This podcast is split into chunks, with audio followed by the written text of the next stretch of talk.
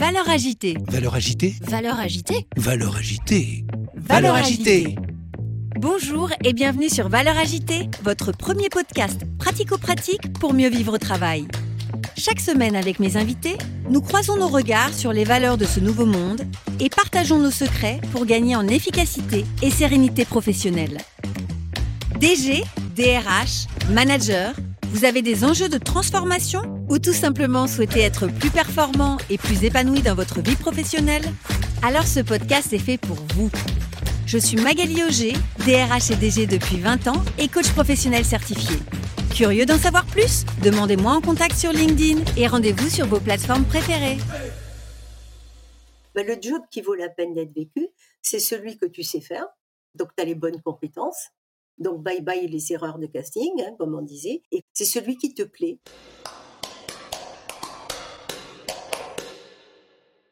Bonjour et bienvenue sur cette nouvelle série de Valeurs agitées avec Cécile Bannon. Cécile Bannon est une femme incroyable. Elle a eu mille et une vies. Et même encore aujourd'hui, elle ne sait pas ce que c'est que la retraite. Elle a occupé quatre premiers emplois dans le domaine de la finance et de l'audit, puis un cinquième dans la sociologie des organisations.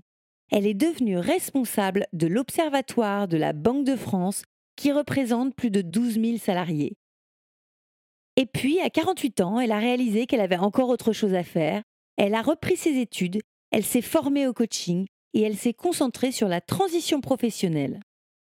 Aujourd'hui, elle est auteure conférencière, elle a donné naissance à l'ouvrage Trouver le job de vos rêves et elle propose des conférences dans les organisations et les entreprises autour de la question du sens au travail. Je suis ravie de vous la faire découvrir si vous ne la connaissez pas encore. Et pour ce tout premier épisode de Valeurs agitée avec Cécile Bannon, nous allons parler de la souffrance au travail, notamment de la responsabilité de l'employeur et du rôle du manager. Je vous souhaite une très belle écoute. Bonjour Cécile. Bonjour Magali. Je suis très très heureuse de te recevoir aujourd'hui. Donc Cécile, tu as exercé pendant de nombreuses années en tant que salariée, où tu as exercé cinq métiers. Donc les quatre premiers dans l'économie, l'analyse financière et l'audit. Et puis ensuite, tu as opéré un virage à 180 degrés vers la sociologie des organisations. C'est pas ordinaire. C'est ordinaire. Alors, d'abord, Magali, merci de m'inviter à ton podcast. Je, je suis vraiment euh, très contente et je t'en remercie encore une fois. Alors oui, c'est pas banal hein, ce genre de, de reconversion. Et en fait, euh, parce qu'en fait, c'est une reconversion à 180 degrés. Hein. On passe des sciences dures aux sciences sociales. Alors, euh, ça n'a rien à voir. Et ça m'a demandé bien deux années pour acquérir une nouvelle identité et une nouvelle façon de penser. Parce que quand on vient de l'analyse financière, évidemment, et quand on se met à essayer de comprendre des gens, à les écouter, euh, on n'est plus du tout sur le même registre. Alors qu'est-ce que c'est qui a fait, euh, ce genre de, de reconversion? Eh bien, c'est le fait notamment que je sois passée par l'audit. Et, l'audit, ça a été une catastrophe pour moi. Tous les jours, je pleurais. C'était plus que la boule au ventre, tu vois, c'était les larmes qui coulaient. Et ça constituait une sorte de rupture, une sorte de, euh, un ratage, quoi, si tu veux, un ratage dans le cheminement de la carrière. Hein. Hein, je, le considère un peu comme un incident de parcours. Et, je me suis rendu compte avec cette souffrance que, en fait, moi, je faisais le métier de mon père, le métier de mon grand-père, et que même si je le faisais aussi bien que, que je le je le pouvais au fond de moi parce que parce que c'est des valeurs hein, que j'ai en moi de toujours produire de la qualité sinon on s'ennuie sinon c'est l'horreur donc ben non ça ça ne suffisait plus et, non seulement ça suffisait plus mais ça me rendait malheureuse avec cette expérience de l'audit. Et là je me suis dit mais au fait qu'est-ce que c'est qui me plaît à moi? Et j'ai dit, ben, tant, pis pour euh, le papa, le grand-papa, euh, mais au fait, et moi, dans tout ça, qu'est-ce que, qu'est-ce que je, je, veux faire? Et ce que je voulais faire, je n'avais aucune idée, figure-toi. Et je me suis dit, alors qu'est-ce que j'aime dans la vie? J'aime voyager. Alors, voyager quand tu travailles dans, dans une grande entreprise euh, qui, est de, qui fait de la, banque, justement, c'était la Banque de France. Hein. Ça permet pas d'avoir un poste et ça permet pas de gagner sa vie toutes les fins de mois. Alors comment faire pour rester, pour concilier les deux? Ben, Je me suis dit, qu'est-ce que c'est que j'aime dans le voyage? Et j'appelle ça tirer le fil, tu sais. Et euh, tirer le fil, ça veut dire euh, aller un peu plus loin. Qu'est-ce que je mets derrière le mot qui finalement est très générique? Voyage, voyage, c'est vaste, tu vois. On ne sait pas ce que ça veut dire en fait. Et je me suis dit, mais moi, ce que j'aime, c'est découvrir des gens découvrir comment ils mangent, comment ils se marient, comment ils élèvent leurs enfants, comment ils s'habillent, comment, euh, voilà, tu vois, découvrir. Voilà, c'est ça le, mot qui me plaisait, moi, c'est découvrir. Et en fait, ça s'apparente un petit peu à l'ethnologie, tu vois, euh, des choses comme ça. Et si tu transposes l'ethnologie dans l'entreprise, eh bien, ça devient la sociologie. Et, tu vois, quand j'ai euh, fait ces études et que j'ai pu animer un observatoire social dans lequel eh j'avais des, des missions d'enquête auprès de métiers totalement différents, eh bien, c'était comme chaque fois découvrir une tribu nouvelle. Tiens, ceux-là, ils ont l'habitude de déjeuner plutôt à midi plutôt qu'à 13 heures. Ceux-là, ils ont euh, l'habitude le vendredi, par exemple, de venir en casual day, tu vois, de s'habiller casual. Alors que dans le milieu des économistes, si tu n'as pas une cravate, une chemise blanche, un costume sombre, euh, tout de suite, tu te fais montrer du doigt, tu vois. Donc, on voit bien qu'il y a à la fois des codes, des rituels, comme si tu arrivais dans une tribu nouvelle. Et ça, c'était passionnant. Oui, parce que tu as décidé de, reprendre tes études à 48 ans, tout en continuant de travailler, oui. qui est déjà en soi un, beau challenge. Et ça t'a permis effectivement de prendre la responsabilité pendant 13 ans de l'Observatoire social d'une grande entreprise d'environ 12 000 salariés. Et donc là, tu as pu observer de près, comme un explorateur, j'allais dire, les habitudes de ces salariés. Alors, tu as observé quoi concrètement? Alors, ce qui était intéressant, c'était euh, la, mission euh, initiale, c'est l'accompagnement du changement. Euh, et dans l'accompagnement du changement, tu sais, dans les entreprises comme, toi tu l'as vécu, je, le sais bien, il y a toujours des, transformations des métiers, des fusions, des séparations de services, des séparations de direction au contraire des euh, l'installation de nouveaux logiciels, l'installation de démarches qualité, enfin des choses, tu vois, qui traversent l'organisation du travail et qui font que, ben, pour les personnes, pour les salariés, euh, ben, s'habituer à ce changement, ben, pour certains c'est très facile, pour d'autres la marche à monter est haute. Et c'est ça qu'il faut essayer de comprendre quand on fait de l'accompagnement du changement, c'est écouter les personnes pour comprendre qu'est-ce que c'est qui fait blocage et quels seraient les leviers pour faciliter l'accès au changement. Et comprendre qu'est-ce que c'est qu'il faudrait mettre en place. Tu vois, euh, la perspective, elle est positive, elle est de construire quelque chose, d'aider à quelque chose. Mais pour trouver le bon moyen d'aider, encore faut-il comprendre où est le problème et quelle est la nature du problème. Ça, c'est la sociologie te donne cette, euh, cet angle de vue de comprendre pour trouver une solution la mieux adaptée. Et quel regard tu as aujourd'hui sur euh, justement la conduite de changement dans les entreprises? Le regard que j'ai, c'est que quand je vois effectivement qu'il y a beaucoup de consultants internes ou externes qui font de l'accompagnement du changement, ma, question c'est comment font-ils?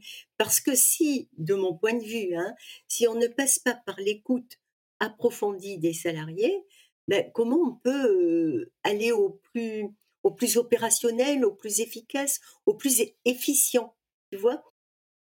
Je vais te citer un exemple tout bête. Une fois, je, tombe sur un manager qui me dit, mais je leur ai dit plusieurs fois quel était le contenu de la transformation et là où on allait. Il le dit, lui, dans sa perception à lui, il a fait le job. Sauf que la façon dont il s'est exprimé, les salariés ne l'ont pas compris. Ou ils ont compris quelque chose à côté, ou partiellement, ou tronqué. Et le problème, c'était de s'assurer que sa communication était bien reçue. Bien sûr. Oui, il y a à la fois, la question de ce que l'on dit, ce que l'autre comprend, ce qu'il retient C'est ça. et puis il y a aussi, au-delà de la forme, il y a aussi est-ce que c'est le bon moment? C'est-à-dire que, parfois le le moment où le manager va avoir envie de transmettre un message, c'est pas forcément le moment où, le salarié est est disposé à l'entendre. C'est ça. Il faut parfois, selon les annonces en plus, à faire, il faut parfois, prendre le temps et de s'assurer que c'est, le bon moment. Et s'assurer de la compréhension, hein. Parce qu'aussi, tu vois, il y a le support de la communication. Si, par exemple, tu tu utilises l'intranet de l'entreprise, si tu utilises une directive sur papier, tu es pas du tout sûr que ça soit, que ça soit lu, hein Bien sûr. et que ça soit compris. Ça, je ça, j'en suis certaine. Bon, surtout dans les grandes entreprises, tu sais, il y a souvent un langage un peu codé, il y a une façon de d'écrire qui est très normée, heu Mmh mh. Parfois, c'est un peu, casse-pied, un peu rasoir et les gens ne lisent pas jusqu'au bout, quoi. Après, voilà.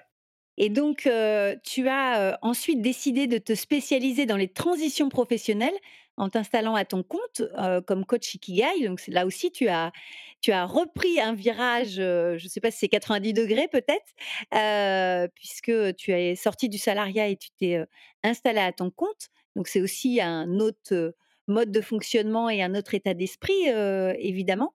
Et aujourd'hui, tu es auteure conférencière, donc tu es notamment, l'auteur, édité chez Hérold du livre, «Trouver le job de vos rêves» et aujourd'hui tu proposes également des services aux DRH autour des questions de de sens au travail.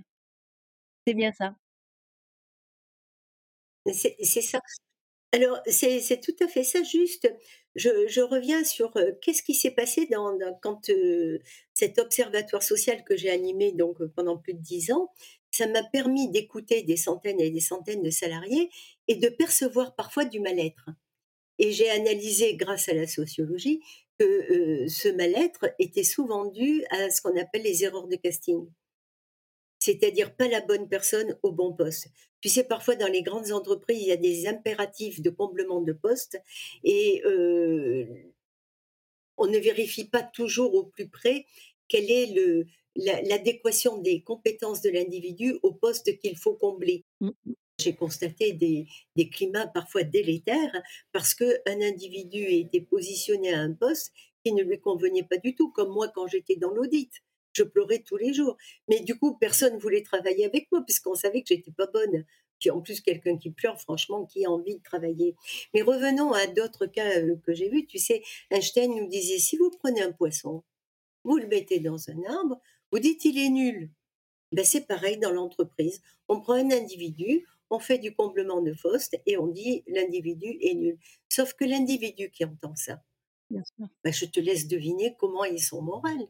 Il perd totalement confiance en lui, mais après, pour lui faire remonter la pente, c'est c'est très long, c'est très long.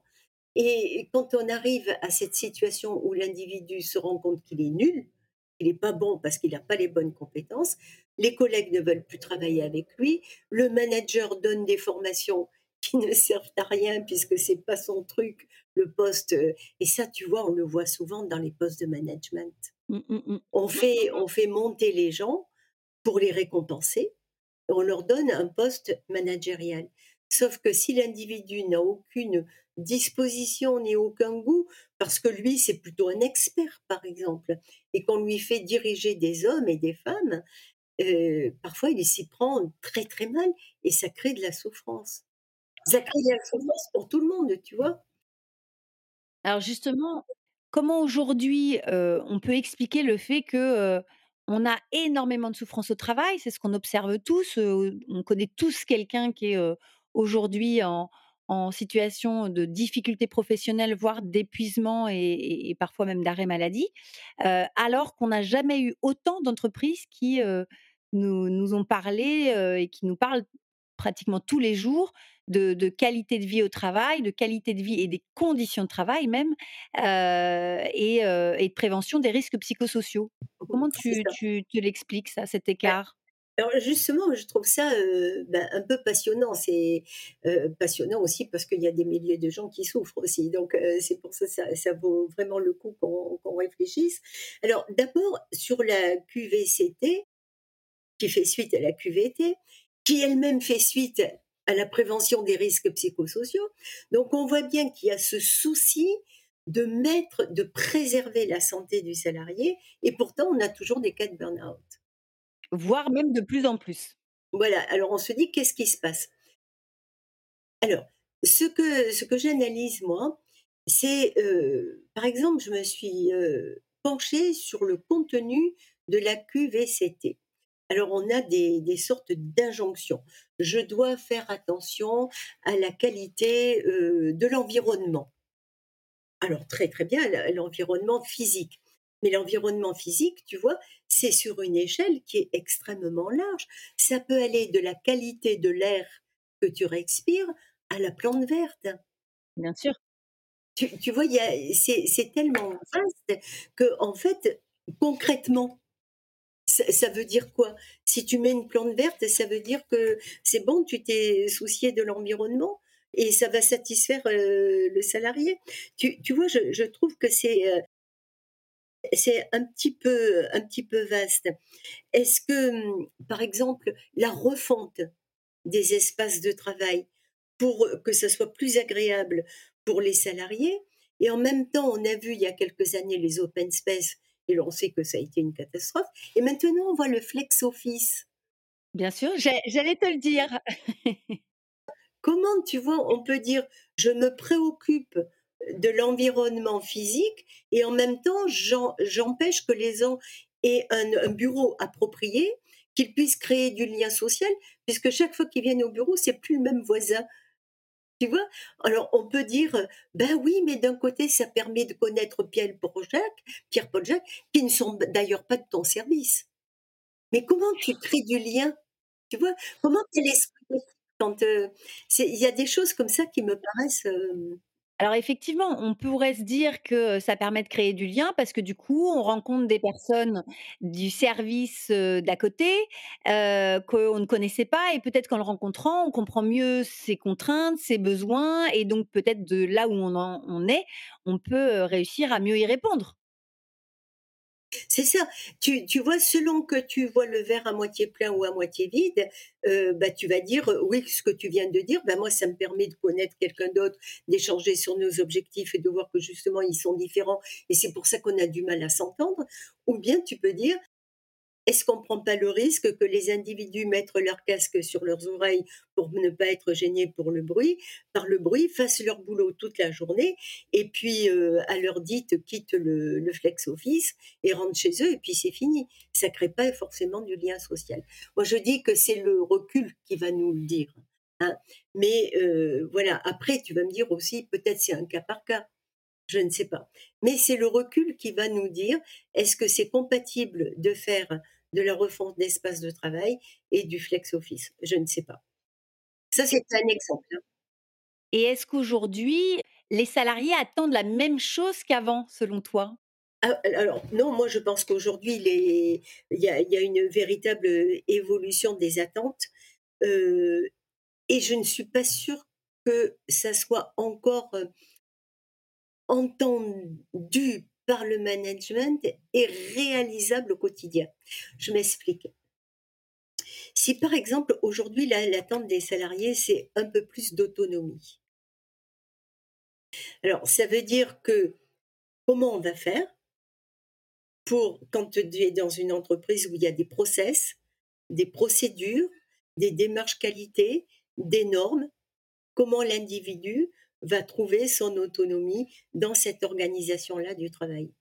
Ça sera au manager, pas de faire le grand écart, mais de trouver une marge de manœuvre pour laisser quand même un espace de créativité, de décision aux salariés. on, voit bien que c'est assez compliqué. Hein. il va falloir du temps. Il, faudrait que tout le monde joue le jeu de se creuser la tête au moment petit t pour dire comment je vais aider mon salarié à être plus autonome. Parce qu'en fait, c'est ça aussi la souffrance du travail, tu vois. Si on considère, d'abord, il y a une intensité dans le degré de la souffrance. Hein. On a vu le burn-out tout, à l'heure, qui pour moi est le cas extrême. Mais en dessous, il y a une gradation de la souffrance. Et il y a parfois de la souffrance qui est simplement due à je ne parviens pas à faire un travail de qualité. Pourquoi? Parce qu'on est dans l'urgence.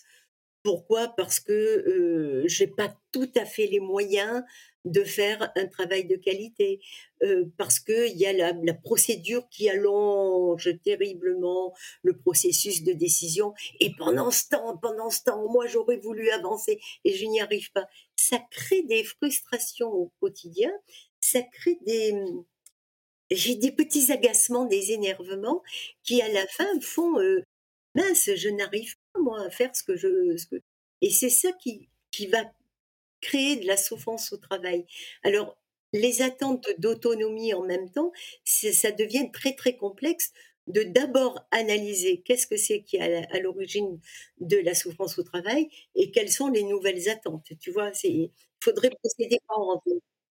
Est-ce que tu penses que le, la, la recherche d'autonomie est un nouveau besoin ou est-ce que finalement c'est pas quelque chose que les salariés attendaient déjà depuis longtemps, mais qu'ils n'avaient pas forcément l'occasion d'exprimer jusqu'alors. Parce que avant, tu sais, euh, l'individu, il s'est toujours débrouillé d'avoir des marges de manœuvre. C'est ce qu'on pourrait appeler aujourd'hui l'autonomie. Mais euh, aujourd'hui, l'autonomie, elle est plus revendiquée et elle est plus euh, exprimée dans l'organisation du travail. C'est-à-dire que je voudrais moins m'organiser comme je veux, mais justement, euh, bah, il faut que euh, le manager soit d'accord. Selon toi, euh, pourquoi les salariés aujourd'hui revendiquent plus ce besoin d'autonomie alors que peut-être paradoxalement, ils en ont encore moins? Est-ce que c'est lié à ton avis?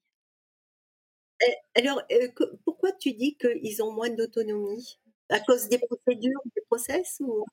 Oui, exactement. C'est-à-dire que l'entreprise structure de plus en plus les process et finalement laisse de moins en moins d'espace de liberté puisque tout est processé, tout est procéduré. Donc, quelque part, on pourrait supposer que l'autonomie est de moins en moins importante. Or, on entend de plus en plus de, salariés réclamer cette autonomie. Alors, est-ce qu'ils la réclament justement parce qu'ils en ont de moins en moins et donc que ça leur manque? Ça, ça serait possible. Moi, j'ai pas fait euh, euh, d'enquête auprès des salariés pour connaître les causes de pourquoi aujourd'hui plus qu'hier.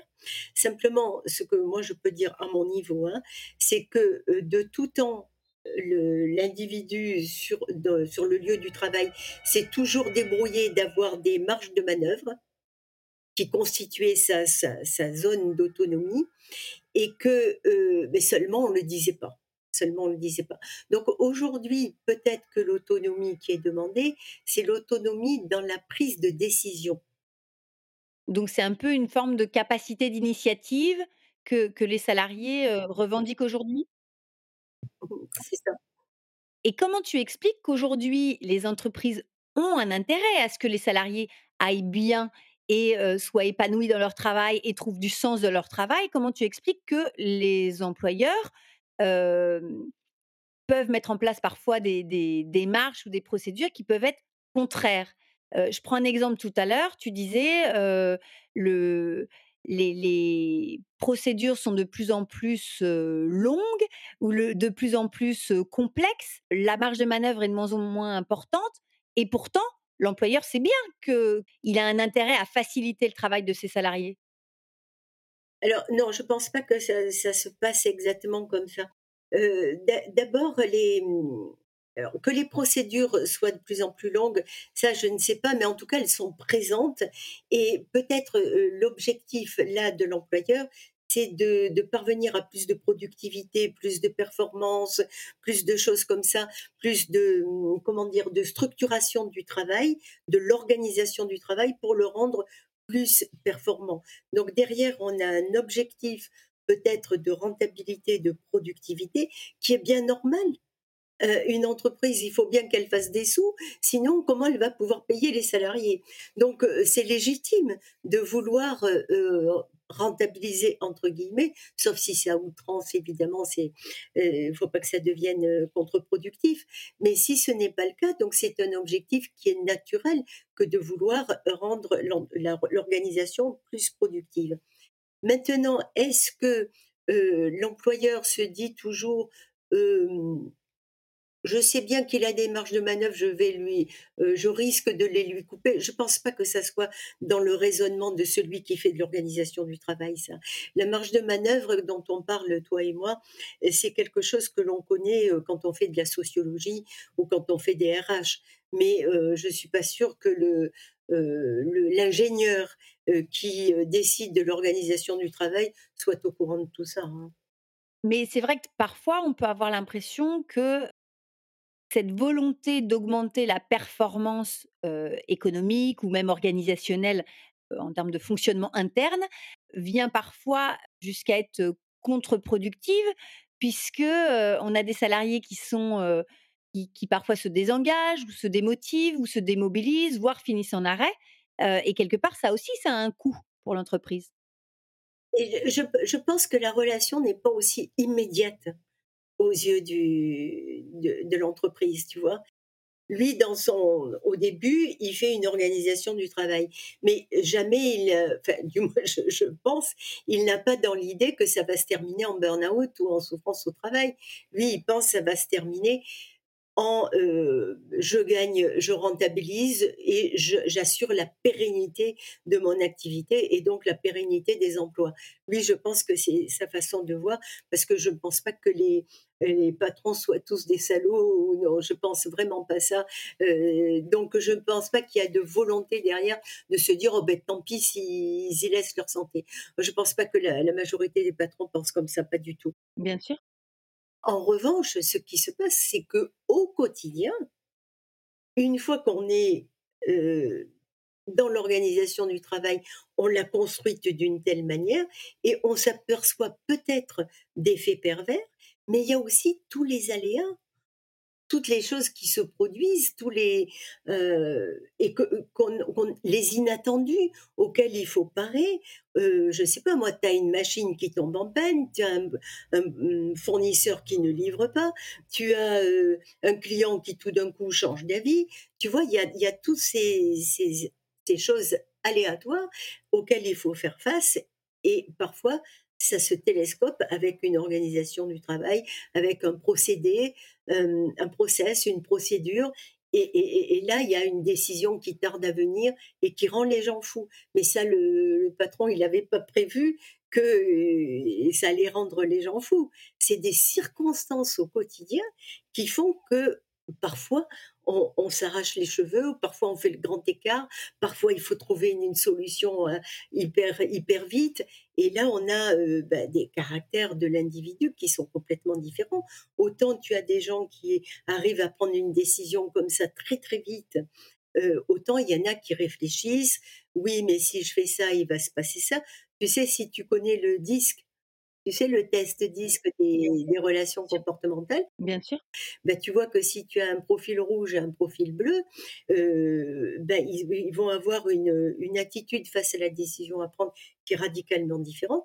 Mais alors, si tu les mets à travailler ensemble, là, c'est sûr que ça va péter un câble. Ça, ça va exploser. Pardon, cette expression est un peu familière. hein. Euh, mais euh, autant le bleu va dire, mais il est complètement fou de décider aussi vite, il n'a pas réfléchi à tout. Autant le rouge va dire, oh, mais il est beaucoup trop long, il, il arrête à, cause de lui, on ne peut pas avancer. Donc ça va en plus créer une relation euh, compliquée. hein, ça va créer un conflit. Or, rappelons-nous que dans la QVCT, euh, il y a bien une injonction à veiller à la qualité des relations. Mais c'est bien de le dire. Mais au quotidien, comment fait-on? Nous arrivons à la fin de ce premier épisode avec Cécile Ballon, où nous avons abordé la question de la souffrance au travail.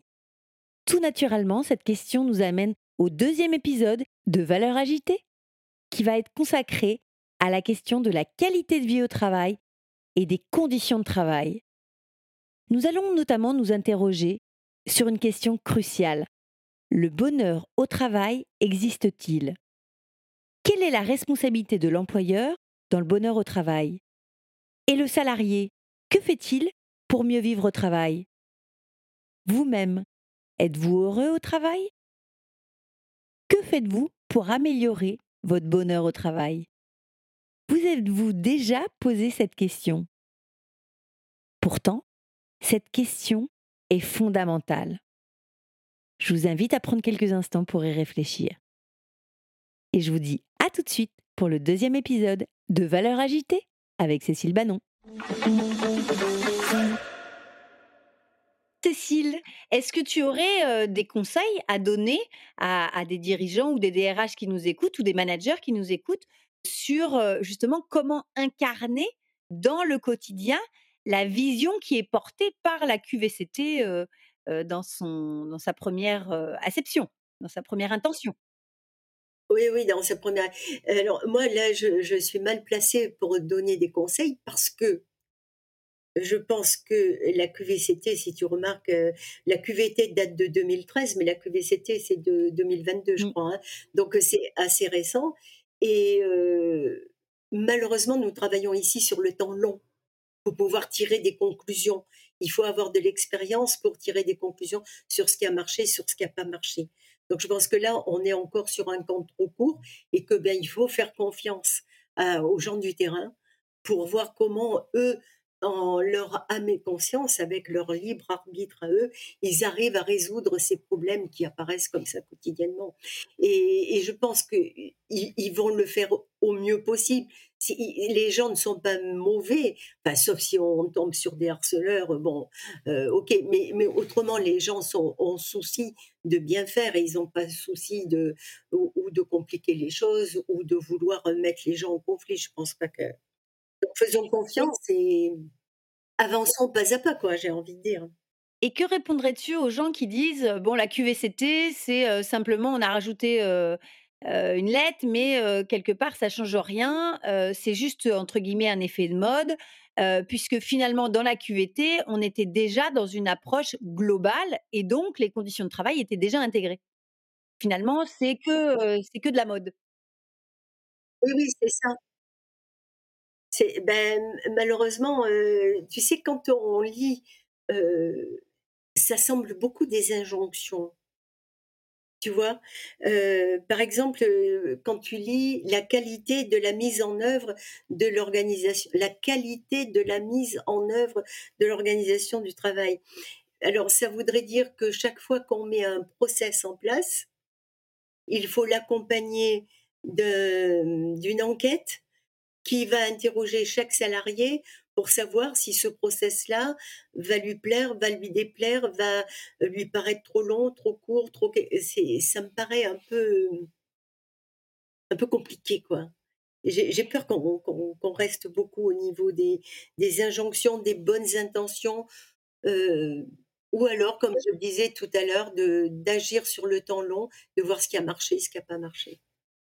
Est-ce que pour toi, le fait de passer de la QVT à la QVCT, c'est entre guillemets la preuve que la QVT n'a pas marché, ou est-ce que c'est au contraire vu positivement, c'est-à-dire que on est en train de mettre une strate, en train de prendre un, palier supplémentaire qui va vers le quelque chose de, positif, puisque c'est la prise en considération à un moment donné de, de la santé et, globalement de, l'épanouissement du, salarié au travail?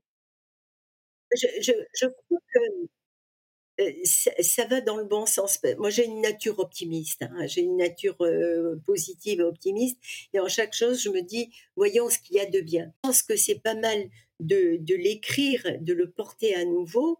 Tu sais, à un moment, il y avait, par exemple, des chartes. Mm, bien sûr.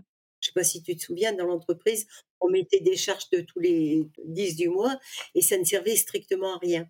Heu, alors je veux pas dire que la QVCT, c'est pareil, mais parce que si on ne l'écrit pas et qu'on ne le fait pas, ben du coup, on a encore moins de chances d'y arriver. Donc oui, d'accord, il faut peut-être l'écrire et y ajouter des items, mais ça reste aujourd'hui, je pense, un défi pour les RH que de se préoccuper du care, de la santé au travail. Mm. Donc la QVCT, ben, ça peut être un, un outil pour dire, ben voilà, on doit suivre ça, on doit suivre ça, une sorte de fil rouge, une, sorte de... Peut-être, hein, peut-être. Euh, mais en tout cas, ce que je sais, moi, c'est que quand même, les RH ont le souci, en 2023, euh, du care, hein, du- du- de, de la, la prise en compte de la santé morale et physique des salariés. Mm. Alors tu vas me dire, ben oui, mais avant, il y avait la la prévention des RPS, c'est vrai. Euh, mais on, Je ne sais pas. Je ne sais pas si c'est des couches supplémentaires ou si, heu, ça va déboucher sur la est-ce qu'au cas par cas dans les entreprises, on verra des initiatives locales qui vont arriver à juguler, hem, une complexité, à juguler une des causes qui peuvent atteindre la santé? Peut-être, faisons confiance. Dans la qualité, de vie au travail au sens large, on va dire, ou même la QVCT aujourd'hui, on parle essentiellement de l'individu dans le travail. Or, on sait aussi que l'individu n'est pas qu'un salarié, mais il est, un être humain avec, ses problématiques personnelles, ses humeurs, ses problématiques familiales et cetera. Heu, est-ce que pour toi, tu penses que le l'entreprise doit répondre aussi aux besoins des salariés, y compris dans le champ extra-professionnel? Non, ça, je pense qu'on va trop dans l'excès. En revanche en revanche, au coup par coup, on peut, heu, considérer la situation de l'individu. Je prends un exemple. Je ne sais pas si tu connais l'amiral Lajoux? C'est un amiral qui, hem, a donné beaucoup de a apporté beaucoup de conseils aux RH et il raconte un soir, heu, il était donc, sur son bateau et ils allaient donner l'assaut ou le combat le lendemain et lui, il fumait sa cigarette ou il se promenait sur le et il entend un de ses marins, un de ses soldats qui était de l'autre côté de de je sais pas quoi, mais du coup, le marin ne voyait pas qu'il y avait l'amiral derrière et il était au téléphone avec son épouse. Mais l'amiral a tout entendu et heu, à son épouse, il avait il était en train de se disputer, mais gravement et heu, l'amiral a compris au ton de la conversation que ce soldat était de plus en plus stressé parce qu'il vivait dans sa vie privée avec son épouse, avec qui il y avait un différend, peu importe la nature du différend, c'est pas ça. Mais du coup, l'amiral a pris la décision de ne pas l'envoyer au combat. Parce qu'il s'est dit dans l'état de stress où il est, s'il va au combat, c'est mort pour lui. Donc c'est un petit peu ça, heu, je veux pas dire qu'on va tous faire comme ça dans l'entreprise, que chaque manager va passer, heu, va faire une revue, heu, de l'état émotionnel de l'individu chaque jour. Cependant, si on s'aperçoit par des signaux faibles ou par le bouche à oreille qu'un individu arrive un matin avec en larmes ou bien, comment dire? De mauvaise humeur, peut peut-être, la mauvaise humeur, c'est pas suffisant. S'il arrive un drame personnel, peut-être on peut prendre en compte au quotidien pour, heu, voilà, pour faire attention à cet individu? Je vais te donner un exemple, effectivement, heu, quand j'étais DRH, heu, j'ai, reçu, l'une de mes collaboratrices un matin pour, faire le point avec elle, car j'avais l'impression qu'elle était en train de décrocher un peu par rapport au travail. Je la je la sentais pas dedans, donc je savais pas si c'était, ses missions qui l'intéressaient plus, si elle se sentait pas, en capacité de de de faire ce qui lui était demandé et cetera. Et en fait, elle m'a, avoué, j'allais dire, je vais le dire comme ça, qu'en fait, elle se faisait violer par son mari la nuit. Et en fait, ça, c'est effectivement, alors déjà quand on est DRH, on s'attend pas forcément à ce qu'on on on on aille jusqu'à ce niveau-là d'intimité, heu et et effectivement, on à ce moment-là, entre guillemets, c'est j'ai toujours la casquette de DRH, mais j'ai aussi la casquette, de d'être humain et de femme aussi, hein.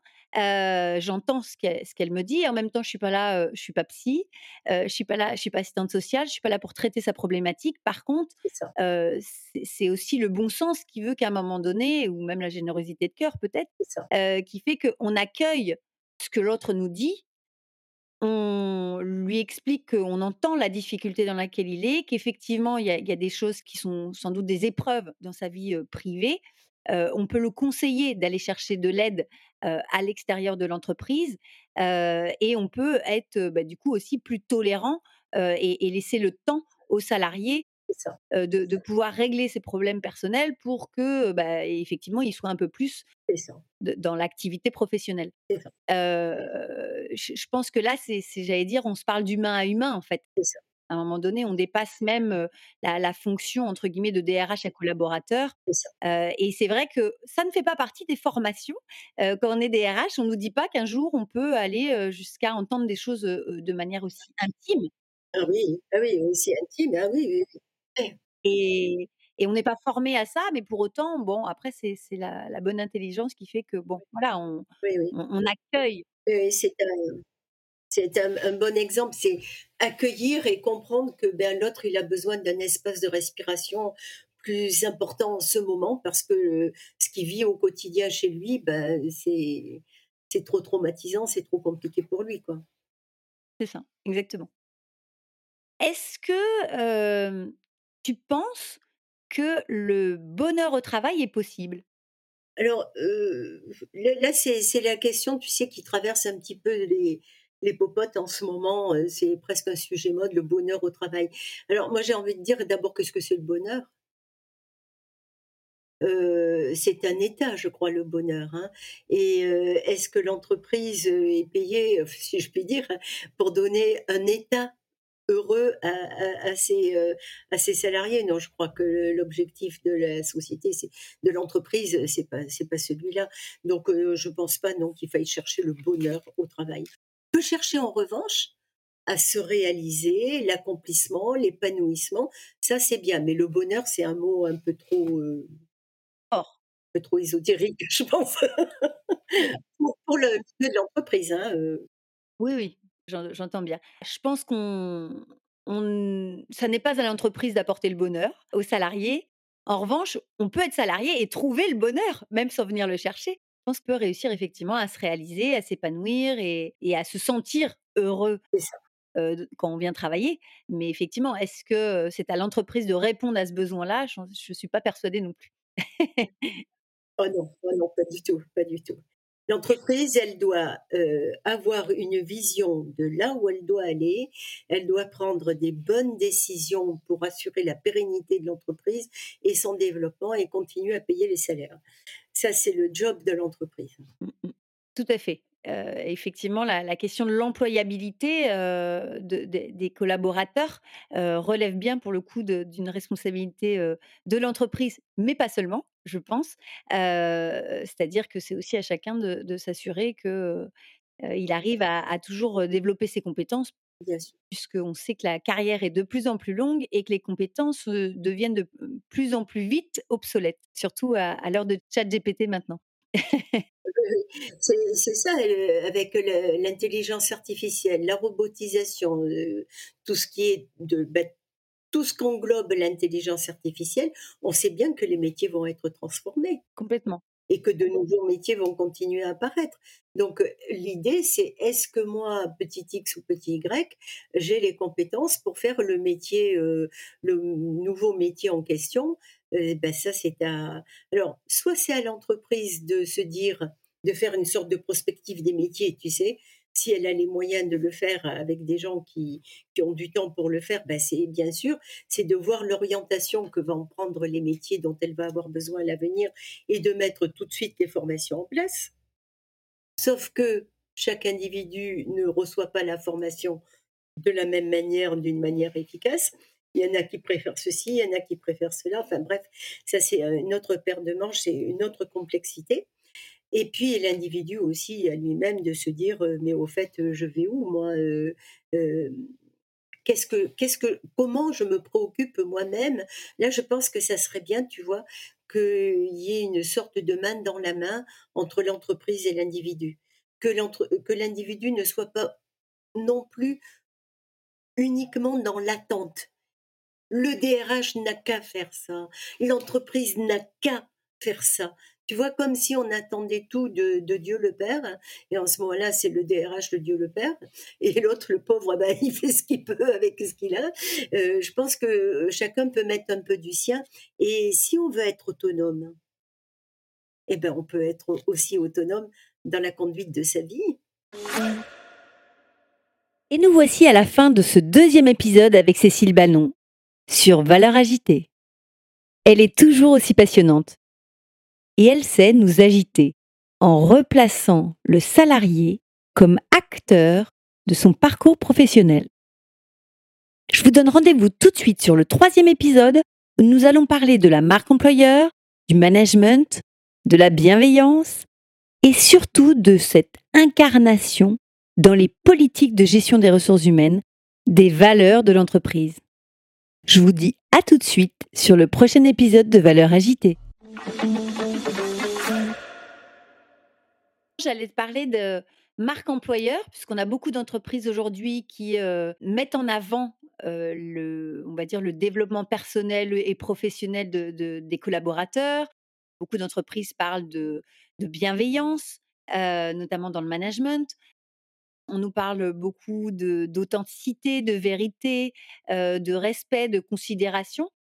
Est-ce que tu penses que c'est un effet de mode ou est-ce qu'il y a véritablement une lame de fond dans la culture managériale et, RH des entreprises?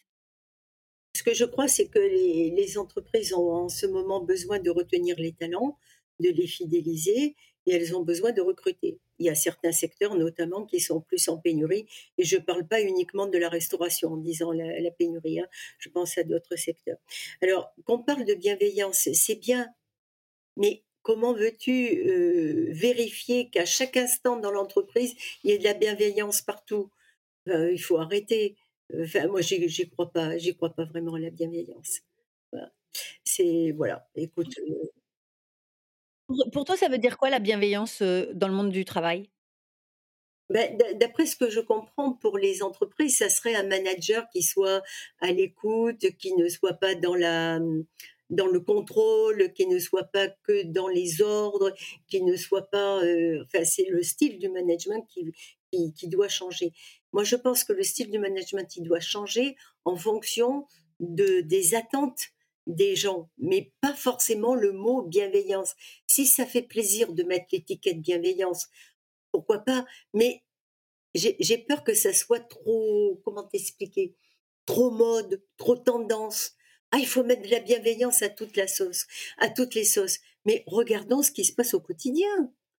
Dans les conflits entre les collègues, dans le conflit avec le management, dans les conflits entre les fournisseurs et les clients, dans les regardons ce qui se passe. Regarde un mec qui travaille dans, l'informatique.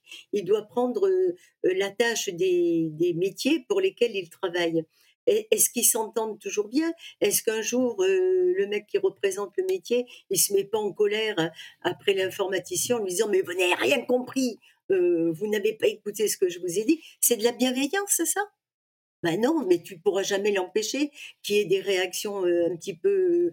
Euh, le, mec en question, peut-être il est stressé, peut-être que lui-même il a une pression euh, terrible parce qu'il doit rendre des délais. Tu vois, ça me paraît tellement facile de dire il y a qu'à mettre de la bienveillance. Moi, je je sais pas comment on peut contrôler qu'il y ait de la bienveillance à chaque rouage, à chaque minute dans l'entreprise. Ça, j'ai un peu de mal à comprendre. En revanche, qu'on on mette en place des formations pour qu'une entreprise dise voilà comment moi je m'occupe de former mes salariés, ça je suis d'accord. En revanche, qu'on dise par exemple euh, je soigne particulièrement l'intégration des nouveaux, ça je suis d'accord. Parce que là, il y a des actes concrets qui peuvent être mis en place et que l'on peut euh, surveiller, contrôler. Tu vois, un livret d'accueil, un mentoring, des choses comme ça, ça, c'est du concret. Mais quand tu dis bienveillance, bah, euh, ça me paraît pas concret justement. Euh, bon, je t'ai dit la formation, l'intégration, soigner les démissions. On parle beaucoup en ce moment, tu sais, de dire bah, attention, un, démissionnaire, et un jour peut-être il va être un salarié boomerang, il reviendra. Donc euh, plutôt que de le considérer comme un paria qui s'en va, euh, bon, on peut le considérer autrement. Ça, je suis d'accord. Hein. Parfois, effectivement, la personne qui euh, veut partir est vue comme un traître.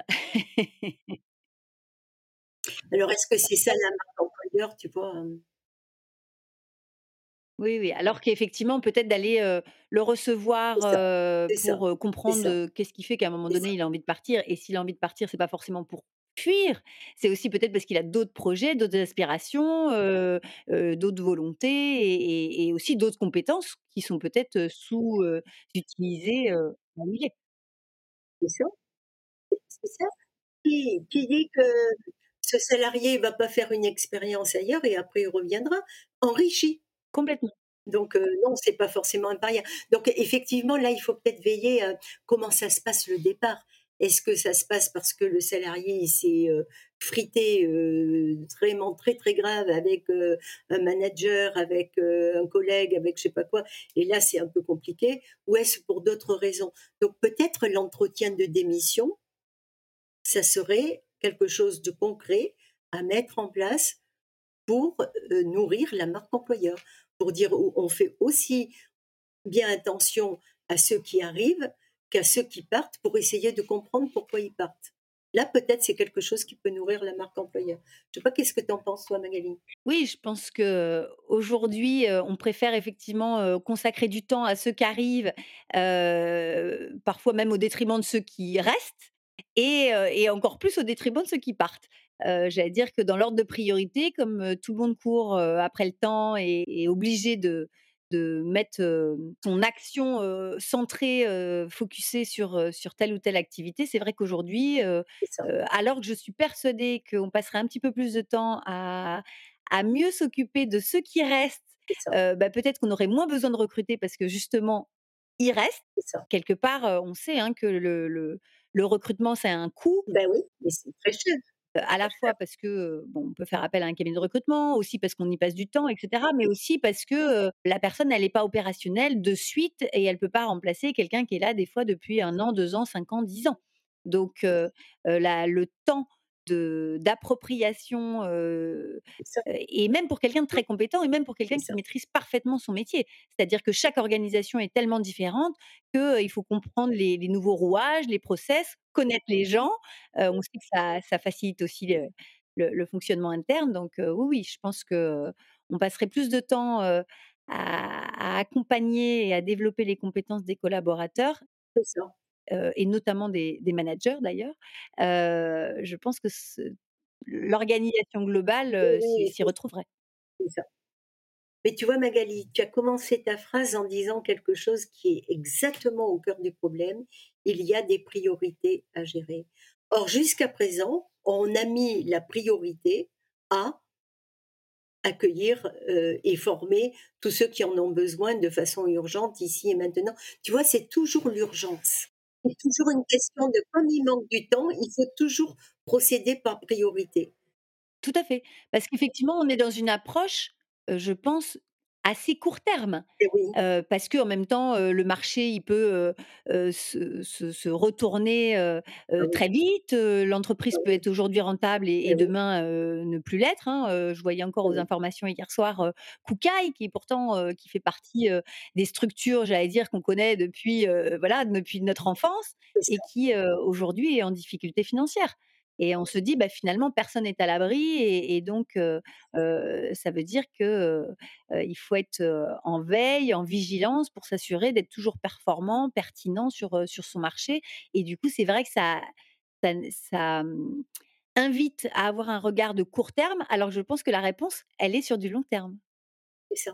Et là, tu vois, on revient à ce qu'on disait tout à l'heure c'est bien le job de l'entreprise que d'être euh, euh, attentif au cap, à la vision d'avenir pour assurer la pérennité de l'entreprise. Et là, euh, l'entreprise inspire confiance. Mmh, tout à fait.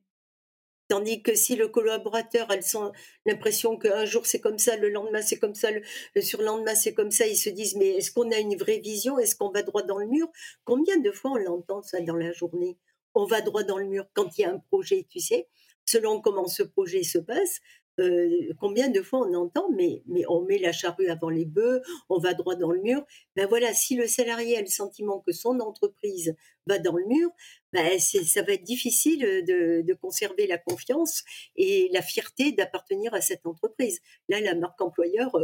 Oui, et je pense qu'il y a un enjeu extrêmement fort de, de congruence entre la, vision qu'on peut afficher, les valeurs qu'on peut afficher, notamment dans le cadre de la marque employeur, et la réalité du quotidien. et, je pense que du coup, du coup, le manager a un rôle particulièrement difficile de mettre du sens parfois, y compris de donner une vision à long terme, alors que ce que lui vit est parfois même du, du, court terme. Exactement l'inverse. Exactement. Parce que le manager, il est parfois entre le marteau et l'enclume. Donc lui aussi, il se débat quotidiennement euh, avec tout ce qu'il doit faire, toutes les décisions qu'il doit prendre, tout ce qu'il doit écouter, et où il trouve le temps au fait de faire mmh, tout mmh. ça. C'est pour ça que je suis persuadée que c'est un maillon, heu, extrêmement important sur lesquels les entreprises devraient investir encore plus de temps et d'argent pour les accompagner. Et oui, et oui, et oui. Mais c'est bien le maillon, moi aussi je suis d'accord avec toi, c'est bien le maillon essentiel. Et je suis d'accord avec toi, totalement. Je pense que quand on est sur, par exemple, de l'accompagnement à la conduite de changement, tu en parlais, tout à l'heure, heu, s'il y a pas, quelqu'un en proximité des salariés pour les accompagner dans la mise en œuvre, déjà même dans la compréhension du changement et dans la mise en œuvre, je pense qu'effectivement le le le changement peut vite, devenir, un un enfer, en fait. C'est ça. Regarde le le salarié, par exemple, si le changement qu'on lui propose va exactement à l'encontre de sa stratégie personnelle, parce que lui, il avait envisagé de changer de poste, de prendre la place de je sais pas qui, je sais pas qui pour monter en grade, par exemple, ou pour obtenir une mobilité vers autre chose, et que cette transformation lui coupe l'herbe sous les pieds. Ben forcément, il va être contre. Donc l'idée, ça serait plutôt de comprendre qu'est-ce qu'on peut mettre en place pour lui pour qu'il ne s'estime pas lésé, qu'il fasse pas blocage et qu'il qu'il empêche le changement de se faire. Donc il faut être un peu de proximité. Oui, ça suppose beaucoup d'écoute. Beaucoup d'écoute en proximité, ça j'en suis, heu, profondément, heu, certaine. C'est facile à dire encore, hein, mais heu, après il faut avoir le temps et le budget pour, pour écouter les salariés aussi finement quoi, bien sûr. Je suis vraiment ravie d'avoir partagé avec vous ce troisième épisode avec Cécile Bannon. Quelle femme inspirante. Je vous propose d'écouter tout de suite le quatrième épisode où nous allons parler de la manière dont Cécile a réussi à trouver du sens et surtout sa voie professionnelle. Dans cet épisode, nous évoquons avec Cécile l'état d'esprit qu'il est utile d'adopter pour réussir à croire en son potentiel et le déployer. Cécile nous partage sa propre expérience. Cécile a trouvé les forces en elle pour rebondir à chaque fois que sa vie professionnelle a rencontré des écueils. Tout ceci est un état d'esprit. Ça s'appelle le gross mindset. Je suis sûre que le partage de cette expérience va vous être très utile pour répondre aux questions suivantes.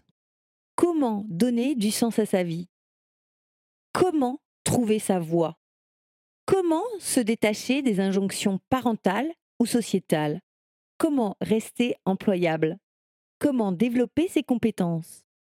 Quel état d'esprit est nécessaire pour évoluer favorablement aujourd'hui dans l'entreprise? Je vous souhaite une très belle écoute. Alors toi, Cécile, quand tu étais euh, salariée, euh, comment tu faisais pour euh, réussir à trouver du sens dans ton travail? Notamment dans la première période où tu disais que ça a été, difficile, tu tu trouvais pas forcément le sens, mais ça a quand même duré longtemps. Donc comment tu as fait pour, pour «tenir» entre guillemets? Moi, bizarrement, en dehors de l'audit, hein, qui est vraiment j'ai toujours trouvé quelque chose qui qui me convenait, euh, et j'ai toujours trouvé les marges de manœuvre. Alors que moi, je travaillais dans une grande entreprise, plutôt de type bureaucratique. Enfin, quand je dis plutôt, c'est tout à fait de type bureaucratique, avec des règles, des règlements, des directives, des circulaires, des choses qu'il fallait appliquer comme ça, pas autrement, tu vois. tout était bien, bien, bien. Et eh bien, j'ai toujours euh, réussi à me garder ma marge de liberté. ça, c'était, euh, c'est une. Mais quand tu as peut-être ça chevillé au corps et que tu, euh, tu en as vraiment envie et que tu te débrouilles, quoi, pour trouver. mais ça, je pense que tous les acteurs dans le monde du travail peuvent, s'ils le veulent, trouver une marge de liberté, une marge de manœuvre, tu vois.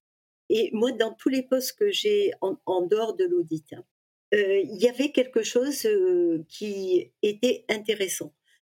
À commencer, je bougeais tous les cinq ans. Donc, on peut dire que, OK, chaque fois que j'avais fait le tour d'un poste, je pouvais découvrir autre chose. Et là, ça faisait sens pour moi de dire, tiens, c'est quelque chose de nouveau, c'est dans ma nature, c'est dans mon goût d'aimer découvrir. Donc, j'étais contente. Et puis, dans l'entreprise où j'étais, plus on faisait une mobilité, plus on avait de chances de monter en grade, donc en rémunération. Ben oui, hein, c'était donc j'alliais les, deux. Je découvrais un métier nouveau et en, plus, ben, j'avais une progression de salaire. Et j'avais l'immense chance que dans l'entreprise où j'étais, il y avait énormément de formations énormément, énormément. Tu pouvais demander des formations, c'était toujours oui. Évidemment, si ça restait dans le cadre euh, du travail, hein. mais on te laissait jamais euh, comme ça. Alors, euh, ça pouvait arriver que les premiers mois, tu dois apprendre sur le tas, mais après, la formation arrivait. Et c'était donc quand même très positif, enfin de, mon point de vue. Hein. encore une fois, moi je suis une nature optimiste et, et, je vois plutôt le verre à moitié plein. Mais en, voilà. Alors aussi, euh, dans chacun des postes que j'ai tenus, il y avait donc l'apprentissage de quelque chose de nouveau. Donc ça, c'est important. La capacité à trouver quand même une marge de manœuvre pour faire comme moi je voulais.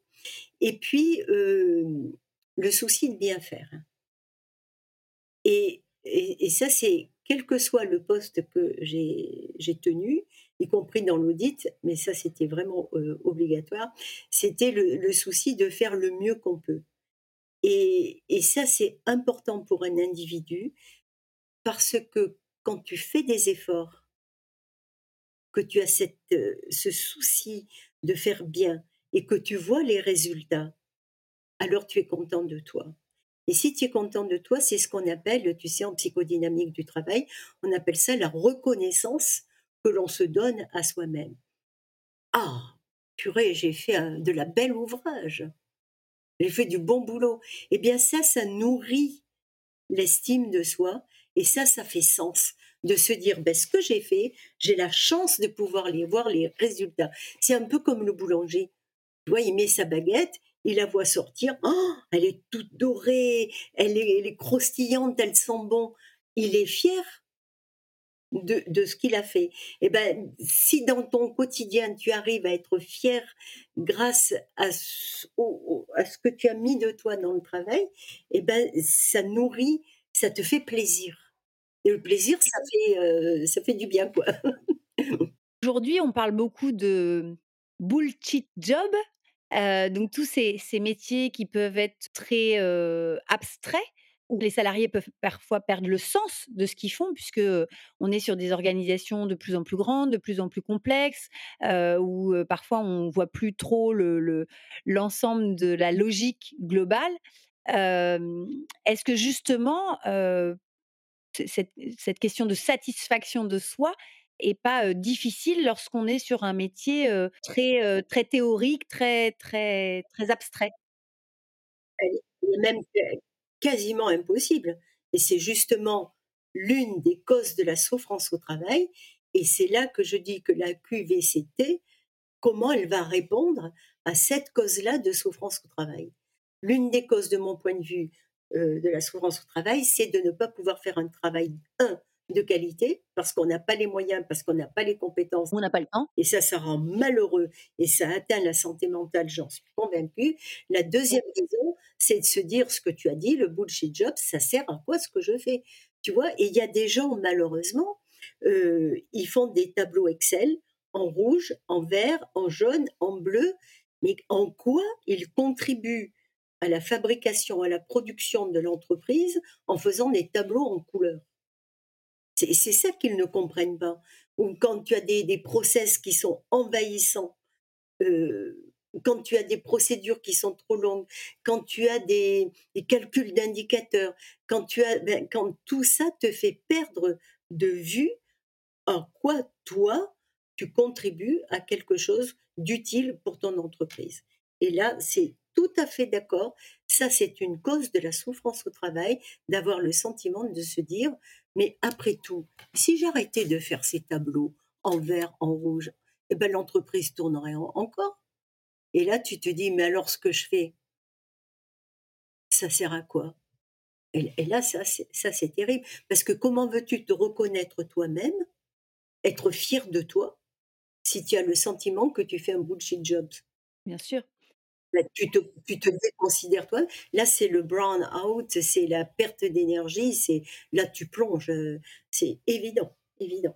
Et c'est vrai que le les organisations sont de plus en plus grosses et complexes, heu, et il est rare qu'une personne arrive à voir même le le résultat de son travail parce qu'en fait, c'est un maillon d'une chaîne qui est beaucoup plus grande et et pour lequel des fois on n'a pas la vision globale Parcelliser. et effectivement, du coup, je pense que ça aussi, ça contribue, heu, enfin le fait d'être dans des grosses structures contribue aussi à la perte de vision globale et donc à la réalisation, enfin à l'identification de ce qu'on a réalisé même collectivement. Et je me dis, à ce moment-là, si on est conscient que ça, c'est une source de souffrance au travail, on pourrait se dire, bon, je n'ai pas le pouvoir de changer tous les process, de changer toute l'organisation du travail dans l'entreprise, mais comment je pourrais soulager, peut-être avec du soutien. Alors le soutien, on le trouve comment? Ben, On le trouve peut-être dans un esprit d'équipe, dans de l'entraide, dans de la camaraderie, dans une ambiance de travail, dans des choses comme ça. C'est ce que je me dis. Je me dis: «Comment on peut soutenir quelqu'un qui est en perdition comme ça, parce qu'il a le sentiment que son job ne sert à rien, quoi?» Comment l'aider? On parle beaucoup de, heu, d'intelligence collective, de co-développement, de coaching collectif. Tu en penses quoi de tout ça?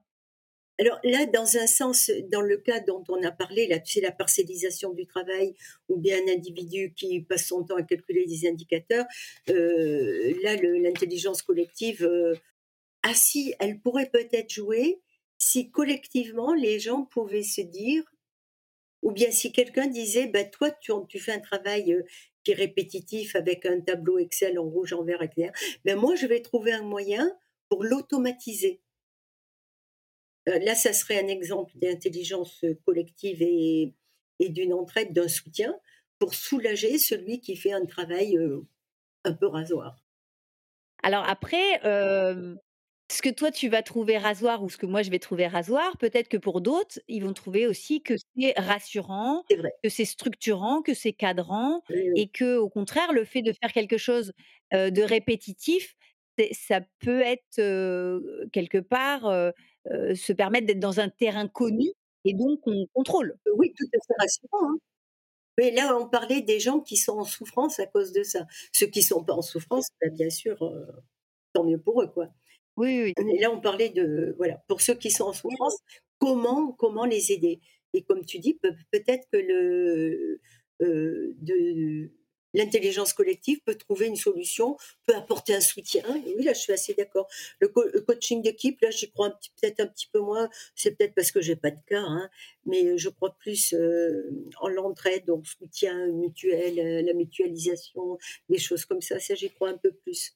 Alors l'intérêt du coaching collectif dans ce cadre-là, c'est par exemple, de se dire: «On on va, travailler sur un objectif commun» et effectivement peut-être ensemble avoir une vision globale du rôle de chacun dans la réalisation de cet objectif collectif. Peut-être, hein. Bon, voilà, c'est juste comme ça en passant. Moi, je je voulais savoir comment toi, tu as réussi à à te libérer des injonctions, parce que tout à l'heure, tu nous as dit, «J'ai, démarré dans l'audit parce que, finalement, je faisais le même travail, que ma famille, que mes parents ou même mes grands-parents», je crois que tu disais. Comment tu as fait pour te libérer de ces injonctions? Alors, c'est pas tout à fait ça, c'est que je travaillais, je travaillais, à la Banque de France en tant que comptable. Je faisais de l'analyse financière. Mon père était expert comptable. Donc je faisais comme mon père et dans une banque, parce que mon grand-père était directeur de banque. Donc c'est pour ça que je dis je faisais comme mon père et comme mon grand-père, tout bien. Et je m'en suis libérée justement parce qu'après ce passage, cette mobilité euh, dans, dans l'entreprise qui m'avait fait prendre un poste qui n'était pas du tout, euh, mais alors pas du tout pour- fait pour moi, où je pleurais tous les jours. Et puis euh, en plus un, incident de, carrière, euh, c'est là où je me suis dit, ben, j'ai pris conscience que en fait je n'avais pas écouté moi mes besoins et mes envies. Et lorsque je les ai écoutés, c'était le voyage. Le voyage, c'est un mot qui est trop valise, qui veut dire tout et n'importe quoi. Mais en tirant le fil, j'ai compris que ce qui m'intéressait moi dans le voyage, c'était les gens. Et ça m'a donné l'idée du métier dans lequel je pourrais me reconvertir. Ça m'a donné une, idée de la voie dans laquelle ça a été l'élément déclencheur et c'est comme ça que j'ai fait ce travail dans ma tête. Mais à cette époque-là, tu sais, je l'ai fait sans méthode, je l'ai fait un petit peu comme ça. J'allais te demander si tu t'étais fait accompagner justement. Non, non, non. J'ai fait ça toute seule.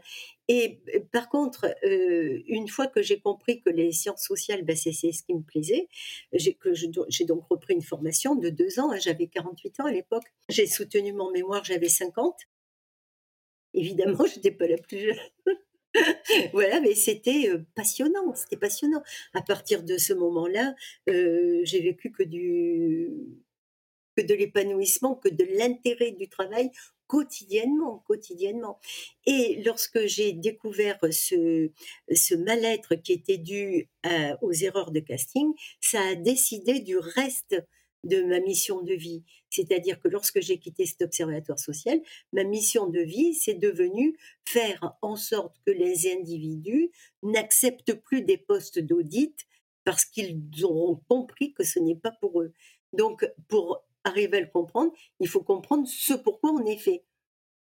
Et c'est donc, c'est devenu ma mission de vie que chaque individu comprenne ce qui lui convient professionnellement pour pouvoir viser l'épanouissement, la réalisation de soi dans le travail et que ça soit pas une boule au ventre, que ça soit pas un carcan, que ça soit au contraire un lieu où on peut se dire tiens, je vais pouvoir faire de la belle ouvrage parce que ça me plaît. Et alors, quels conseils tu pourrais donner à, nos auditeurs pour justement réussir à trouver sa propre voie? Moi, je crois qu'il faut d'abord se prendre en main, c'est-à-dire arrêter d'être réactif, d'attendre qu'il se passe quelque chose pour dire tiens, comment je vais m'en sortir? Non, moi je propose d'anticiper et de ne pas attendre qu'il arrive la tuile pour se dire est-ce que je suis employable? Non, c'est trop tard. Donc moi je pense qu'à l'inverse, il faut se connaître, euh, anticiper et commencer par connaître ses compétences. Euh, et pour ça, il y, a, des exercices. Moi, j'en parle dans mon livre, hein, Trouver le job de vos rêves. Il y a tout un chapitre qui est dédié à comment je trouve mes compétences, sans rester en surface, mais au contraire en allant au plus profond euh, et en, suivant un, pas à pas pour essayer d'être le plus possible exhaustif. Et, tu sais, figure-toi que on a parfois des compétences et qu'on n'en est pas conscient. On, le fait tellement naturellement qu'on comprend, on voit même plus que c'est une compétence. Voilà, il y aurait déjà, tu vois, ce, travail à faire. Et moi, je, je préconise une méthode qui est simple et qui est pragmatique c'est l'ikigai. Ikigai, ça veut dire euh, la vie qui vaut la peine d'être vécue en japonais. Et si tu le transposes au monde professionnel, ça devient le job qui vaut la peine d'être vécu. Ben, le job qui vaut la peine d'être vécu, c'est celui que tu sais faire, donc tu as les bonnes compétences. Donc bye bye les erreurs de casting, hein, comme on disait. C'est celui qui te plaît. Alors l'audit me plaisait pas du tout, je pleurais tous les jours. Donc c'est ça aussi, c'est comprendre ce pourquoi on est fait, Qu'est-ce que c'est qui nous plaît Qu'est-ce que c'est qui fait sens pour nous Le comprendre plus, euh, comment on peut euh, chercher un job dans lequel, si par exemple on a besoin euh, de cadrage, comme on disait tout à l'heure, ben on va plutôt chercher des entreprises où il y a beaucoup de process, beaucoup de procédures, où le travail est très millimétré. Comme ça, on est tranquille. Si à l'inverse, on a besoin de beaucoup de liberté, ben c'est l'inverse. Il faut euh, choisir un job où tu ne seras pas soumis à des procédures. Ça, c'est vraiment de la connaissance de soi et comprendre ce qui fait sens. Et le quatrième, c'est qu'est-ce que c'est qui va te permettre de gagner ta vie? Parce que c'est autrement tu es bénévole, hein. Mais si tu veux pas être bénévole, il faut aussi trouver un métier te permette de gagner ta vie. Ben, c'est ça, les quatre ingrédients, de mon point de vue, qui permettent de, euh, de se donner toutes les chances de, de s'épanouir dans son travail. Et si on est épanoui, ben, on réussit, tu sais. Et si on réussit, on est content de soi et on trouve du sens. Et, et tu vois, là, on enclenche une boucle vertueuse. Moi, j'ai eu l'occasion effectivement de découvrir l'ikigai, heu, pour tout te dire dans une, soirée où j'étais un un dîner privé où j'étais invitée, où il y avait, heu, Muriel Pénicaud et qui, heu Ah! Génial! il m'a dédicacé, heu, son livre, «Pousser les murs» et qui a eu l'occasion de, de m'écrire qu'elle m'invitait à découvrir mon ikigai. Ah, ça, c'est drôle. Et là, je me suis dit, ah, vraiment que je creuse. Et depuis que j'ai creusé le sujet, effectivement, elle m'a fait un très beau cadeau ce jour-là. Voilà. Ah oui, oui, oui. Oui, je pense que, tu vois, c'est. alors, tu vois, dans l'IKEA, il y a ce que je viens de te dire, la représentation sous forme de diagramme de veine, et ça, c'est la représentation en Occident. Hein, c'est pas japonais, ça. C'est typiquement occidental, mais l'avantage, c'est que c'est pragmatique. Hein, tu as un pas à pas à suivre, remplir tes quatre cercles. En revanche, ce qu'on peut garder de, de, cet état d'esprit de l'ikigai, c'est ce, la sous, sous-variante qui s'appelle le kodawari, c'est-à-dire toujours faire plus. Ce qu'on pourrait appeler aussi le growth mindset, l'esprit de développement. Toujours essayer de faire de son mieux et toujours essayer de faire plus. Et ça, ça nourrit l'estime de soi, ça donne du sens à sa vie, ce souci permanent de s'améliorer. Ça, c'est une, quelque chose qui te donne envie de te lever tous les matins de, envie d'apprendre quelque chose de nouveau, envie de le faire mieux, envie de t'améliorer. Ça, ça te donne des, milliers de, petits aiguillons là qui te... Ah, tu sais, comme il disait Johnny, l'envie d'avoir envie. Ben, c'est ça, c'est ça. Se surpasser, donner plus. Waouh Ça, c'est euh, c'est extrêmement, euh, euh, comment dire, gratifiant. Bien sûr. Et j'entends parfois, alors je vais me faire un peu l'avocat du diable, j'entends parfois des gens qui disent oui, mais finalement, de chercher à se dépasser, à se challenger, à relever des nouveaux défis, c'est une manière encore de, se mettre de la pression. C'est encore une manière de, finalement, c'est le moi toxique qui vient nous, titiller en disant sois meilleure, sois excellente même, sois parfaite, etc. Qu'est-ce que tu répondrais à ces gens-là? Alors, moi, j'ai envie de répondre que, un, ce n'est pas soit parfait, c'est vraiment pas ça. On cherche pas la perfection, on souhaite agrandir personnellement. Et, ça, pour moi, c'est pas une pression, c'est un plaisir. Donc, si d'autres le vivent comme une pression, je, suis désolée pour eux. C'est que ça leur convient pas.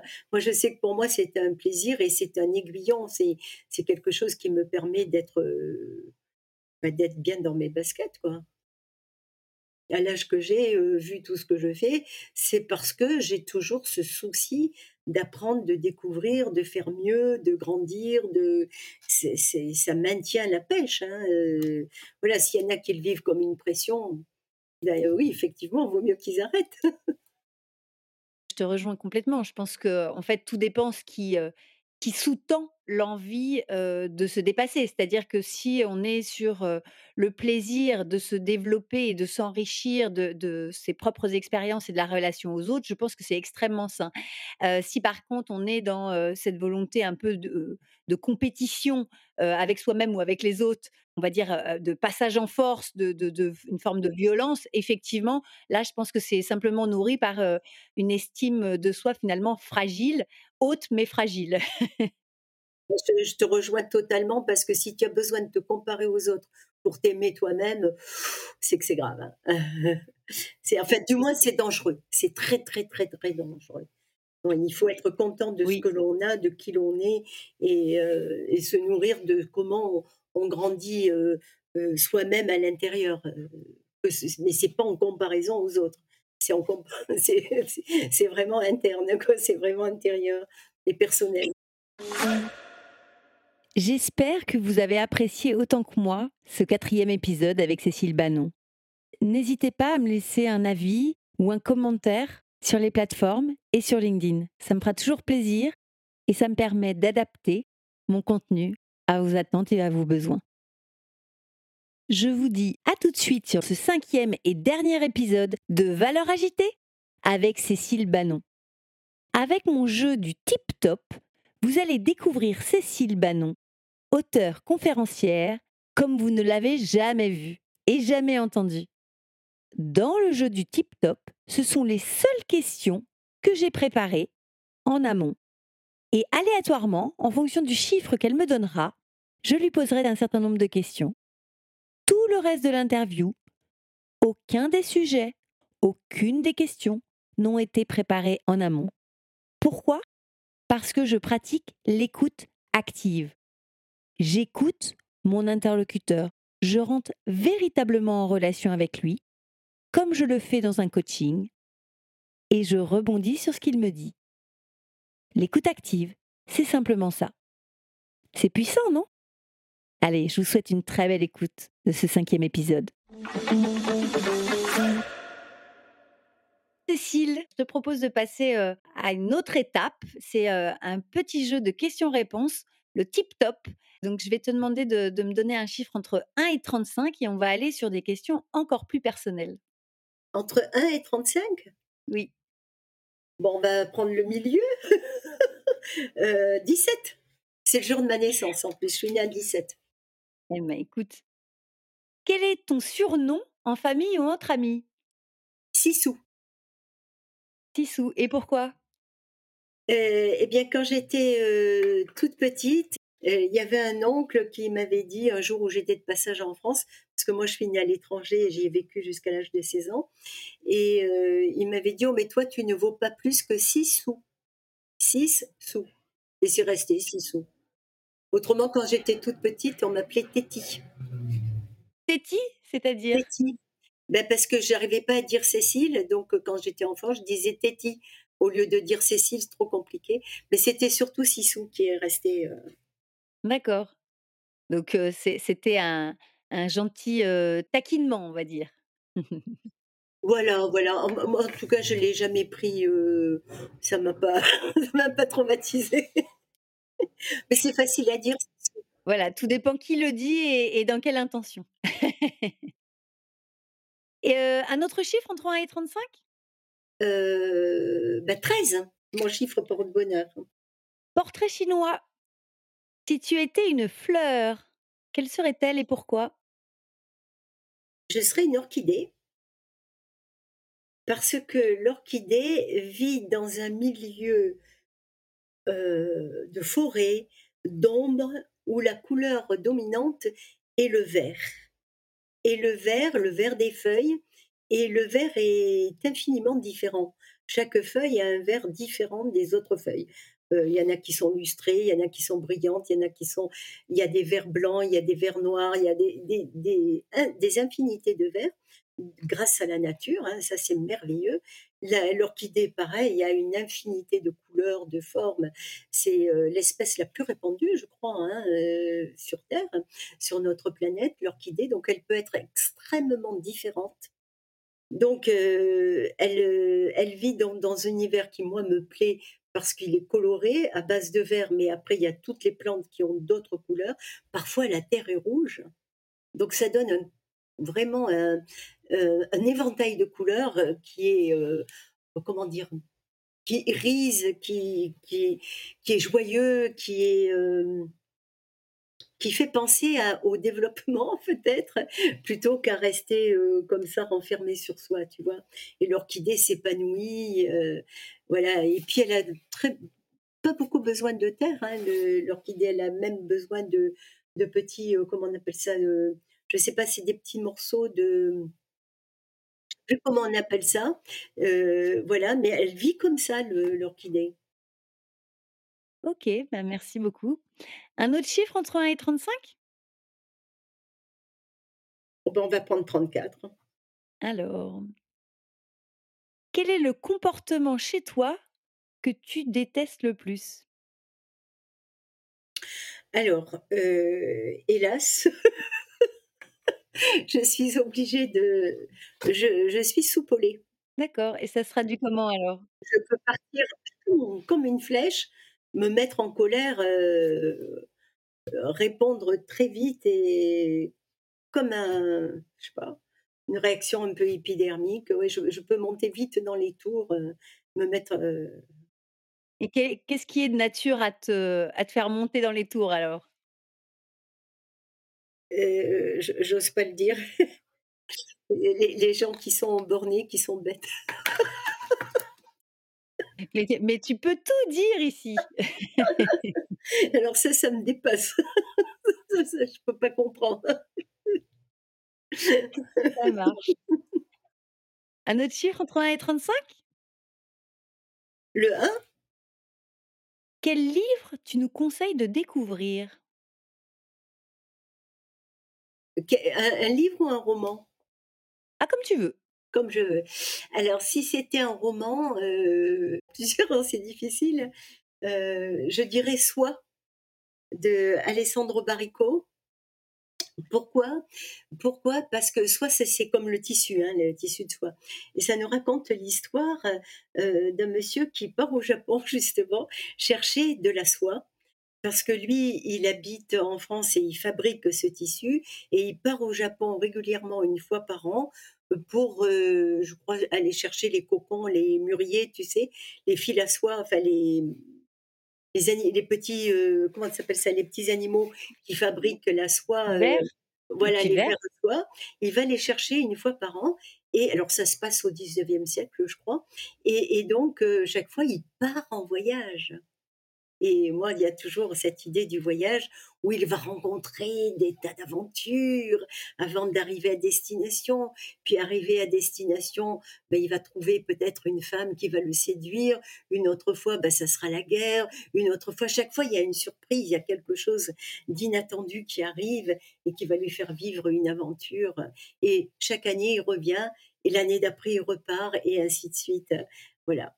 Et l'écriture d'Alessandro Baricco est est, est magnifique, de mon point de vue. Et si c'était un livre de développement personnel, qu'est-ce que tu conseillerais?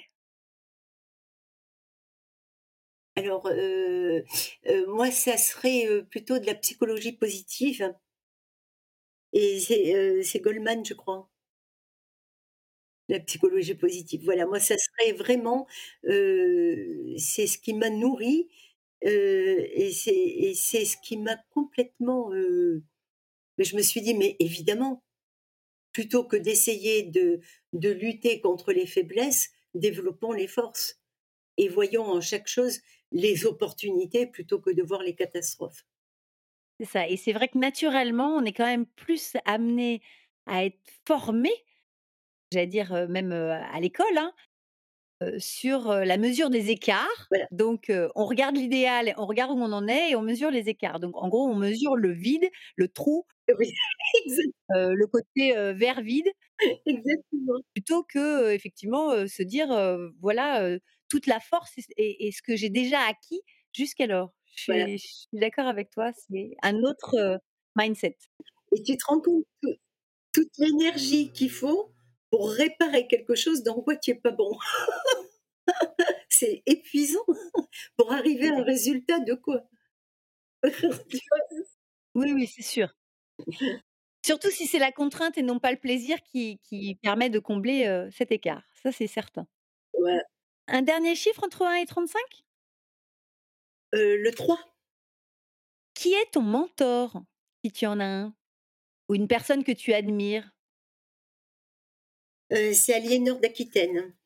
Ah oui, Oui, alors oui, parce que, heu, parce que, bon, il y a plein d'autres femmes, hein, que j'admire, mais bon, elle, je l'admire aussi. Parce que si on remet les choses à leur place, elle habitait elle elle vivait au XIIe siècle, je crois, ou XIIIe ou XIIe siècle et elle a été reine 2 fois. Elle a été une première fois reine de France et elle a divorcé de son mari de roi. Alors, à cette époque-là, c'était quand même pas banal et puis, je crois même qu'elle l'avait suivi, heu, dans les, heu, dans les croisades et heu, peut-être dans l'une de ces croisades et ben, elle avait rencontré un ami, enfin un ami, voilà et à cette époque-là, c'était quand même bien, c'était assez rare d'avoir cette audace, d'oser tant pis pour les conventions et tant mieux pour ce que moi j'ai envie de faire. Et ça, pour moi, c'est extraordinaire ça. Et la deuxième chose, c'est qu'elle a été euh, euh, donc euh, reine une deuxième fois et cette fois-ci d'Angleterre. Elle y a été pas très heureuse parce qu'elle a, mis beaucoup d'enfants au monde, de nombreux enfants au monde, mais son mari l'a enfermée. Malgré ce, elle a gardé le- l'envie de vivre et ensuite elle a montré un courage extraordinaire pour aller euh, notamment défendre et verser la rançon de son fils. euh, C'était euh, Jean Santerre, je crois, qui avait été fait prisonnier. Elle, elle a parcouru à cheval à cette époque-là, elle avait déjà plus de 60 ans, mais à cette époque-là, vivre à 60 ans, c'était incroyable. Et en plus, pouvoir faire du cheval. Et elle est allée elle-même verser la rançon pour libérer son fils. Et, je trouve ce courage, euh, le courage qu'elle a eu pour libérer son enfant, le courage qu'elle a eu pour euh, survivre à l'enfermement de son second mari, le courage pour dire zut aux conventions et zut à son premier mari. à cette époque-là, c'est la condition de la femme de permettre ça. Et cette audace, ce courage, euh, c'est mon ma ligne de vie. Mais écoute, je te remercie beaucoup pour ce partage et tu sais que je suis à Niort et que nous avons le donjon d'Aliénor d'Aquitaine. Et oui, oui, Donc si tu as l'occasion de venir à Niort, pour, visiter son donjon, ce sera avec plaisir qu'on on pourra se croiser. Oui. donc ça me parle beaucoup. Avec plaisir, avec plaisir. Ah oui, oui, oui, avec plaisir, avec plaisir. Ah oui, oui, c'est euh, euh, extraordinaire. Aliénor d'Aquitaine, je ne sais même pas si. Euh, voilà, dernièrement, je suis allée à Poitiers. Mmh et évidemment, j'ai suivi le. voilà. Donc maintenant, tu n'as pas le choix, il va falloir venir à Niort. Hein. Avec On n'est qu'à deux heures de Paris, hein, donc ça va. oui, oui, c'est tout à fait faisable, avec plaisir. Mais écoute, tu seras la, bienvenue, Cécile. Ça me fera très plaisir de te rencontrer pour de vrai. Merci en tout cas, Magali. pour clore cette série, est-ce que tu as une information, une actualité à, nous transmettre? Comment on peut faire pour te retrouver si on veut aller plus loin dans, l'échange avec toi suite à, cette écoute? Alors, moi, on peut me retrouver sur LinkedIn. C'est mon terrain de jeu favori. j'ai actuellement, je crois que j'ai passé la barre des 280 000 followers. Waouh, waouh, waouh Je publie euh, entre euh, au minimum trois fois par semaine. J'y ai fait euh, connaissance de gens extraordinaires. J'ai fait des rencontres vraiment qui, m'accompagnent toujours, hein. des gens que je connais, que je fréquente toujours. Donc pour moi, c'est vraiment le sens du réseau. pour moi, c'est extrêmement important le réseau. C'est une véritable ressource et une richesse. Parce que tu as l'occasion de rencontrer des gens ah, époustouflants, époustouflants, qui sont tellement. Ah, tu peux leur envier des tas de choses, qui vont, sont des modèles, sont des gens qui ont, une force quelque part. C'est. Voilà voilà où on peut me retrouver sur LinkedIn. Donc, euh. donc tu, tu investis LinkedIn depuis combien de temps alors? Or, depuis six ans. Ah oui, donc c'est une belle communauté construite depuis maintenant pas mal d'années. J'ai commencé avec 600, 600 contacts et j'en ai aujourd'hui 280 000 followers.